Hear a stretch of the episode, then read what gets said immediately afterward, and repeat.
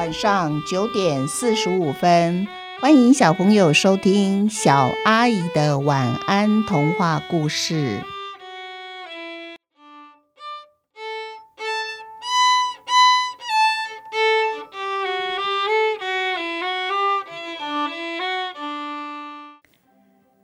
这个系列就是台南文学奖的童话佳作系列，总共有四篇。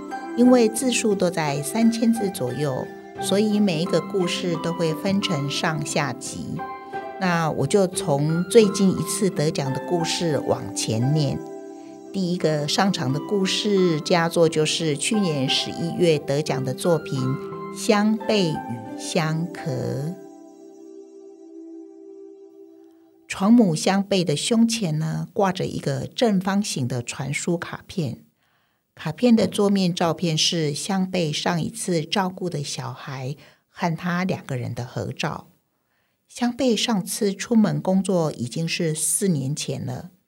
这几年呢，出生率一直下降，需要床母照顾的小婴儿也逐年的减少了。很多床母啊，因此失业在家。最近天神呢提出了一个。小婴儿两个床母一起照顾的共同照顾方案，可是啊，这个方案很快被所有的床母们反对，因为床母一向独立作业，每一个床母都有自己独特的照顾婴儿的方法和习惯，床母和床母之间呢，根本没有办法合力照顾同一个婴儿。天神最后也只好把共同照顾方案暂时的搁了下来了。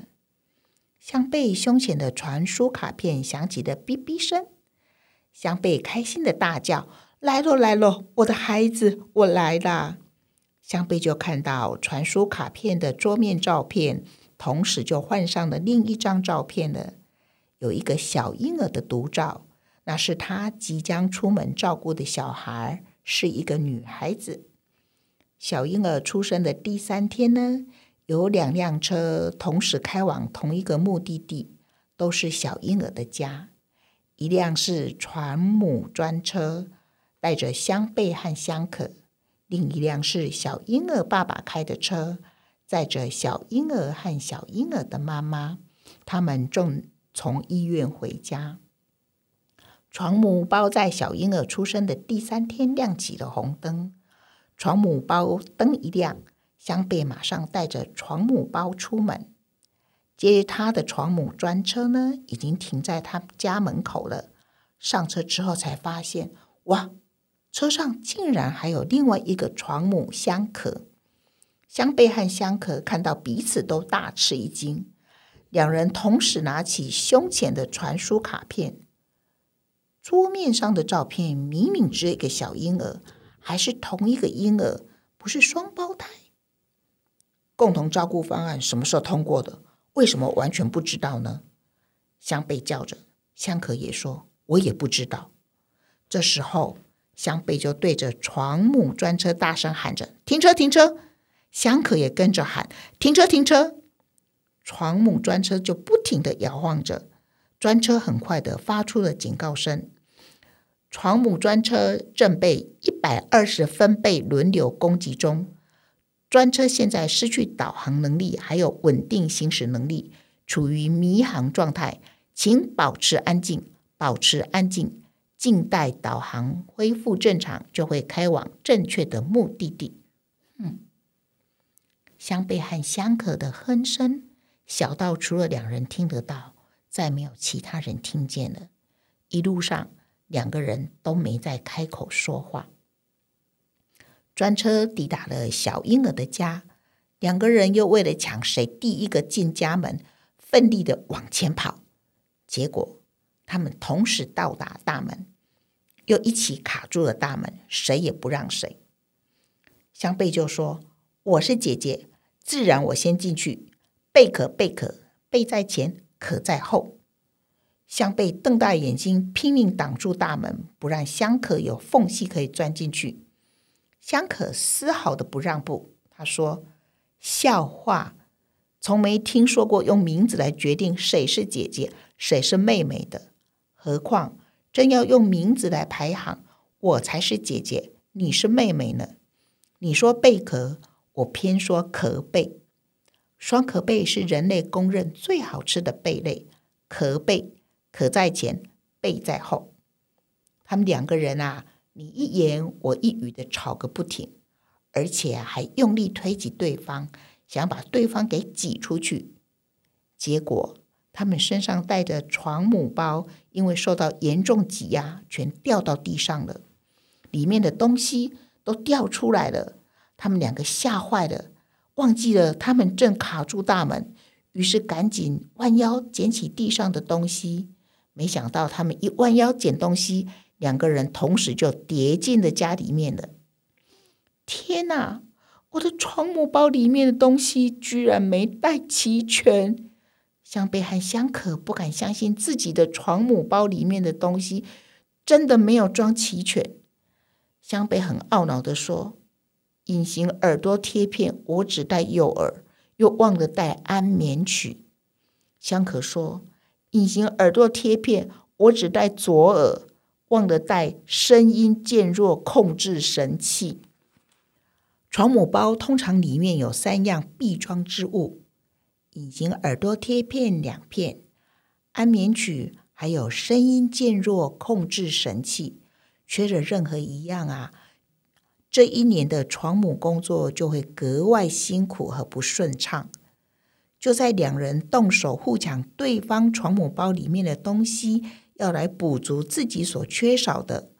这时候，大门打开了，小婴儿被妈妈抱着，爸爸手上提着行李，他们三个人走进家里了。香贝和香可马上站起来，伸出双手，准备握住小婴儿的手，欢迎他回家。小婴儿还在睡觉，于是他们两人就说出“进梦”，进到梦里面。一起进到小婴儿的梦里面。嗨，你好，我是床母香贝。嗨，你好，我是床母香壳。小婴儿听见两人自我介绍，眼睛呢轮流在两人身上打转，一时之间不知道该先握谁的手。他们看到小婴儿很为难，就拼命的招手喊着：“选我，选我，选我，选我。”没想到小婴儿听见两个床母争相说“选我，选我”，竟然哭出来了。啊，妈妈好急哦！听到小女儿的声音哭了，怎么办？怎么办？刚刚明明睡得好好的，为什么说哭就哭了呢？爸爸就说：“不要急，他可能是肚子饿了，你先去喂他喝母奶。小韩可能肚子饿了哦。”于是啊，妈妈就抱着小韩进到房间里面。香贝和香可也跟进去。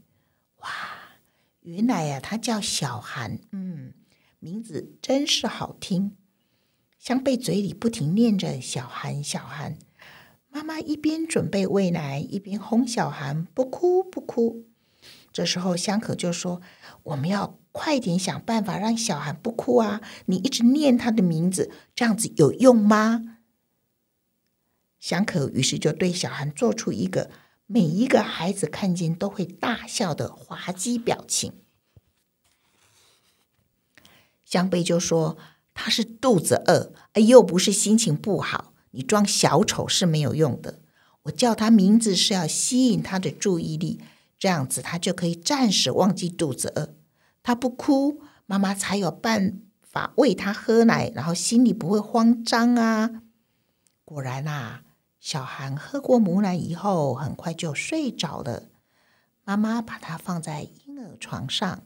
这时候，爸爸的手机呀，在口袋里震来震去的。